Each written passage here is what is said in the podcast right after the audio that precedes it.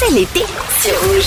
Salut, c'est Didier. Je me trouve aujourd'hui à Moudon avec Nadia Atienza, directrice de Moudon Région Tourisme. Salut Nadia. Salut Didier. L'Office du tourisme de Moudon qui se délocalise aujourd'hui jusqu'au 16 juillet au Giron de la Broye à Hermanche.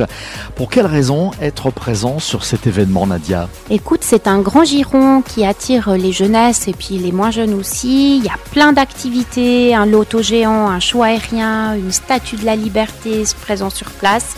Donc en tant qu'office régional, on se doit d'être là pour faire aussi la promo et faire découvrir notre région. Et de quelle façon justement allez-vous participer en tant qu'office du tourisme à ce Giron de la Broye? Alors on a un soutien promotionnel pour faire découvrir la manifestation, mais on sera surtout sur place avec un stand d'accueil et d'infos et puis un jeu de loi euh, géant pour faire découvrir la région. Bon Giron Nadia, bon Giron à toutes et tous. Alors euh, merci à toi et puis on vous attend nombreux et nombreux euh, durant les cinq jours de la manifestation. Merci Nadia. Plus d'infos sur ce Giron de la Broye qui débute aujourd'hui sur hermange2023.ch.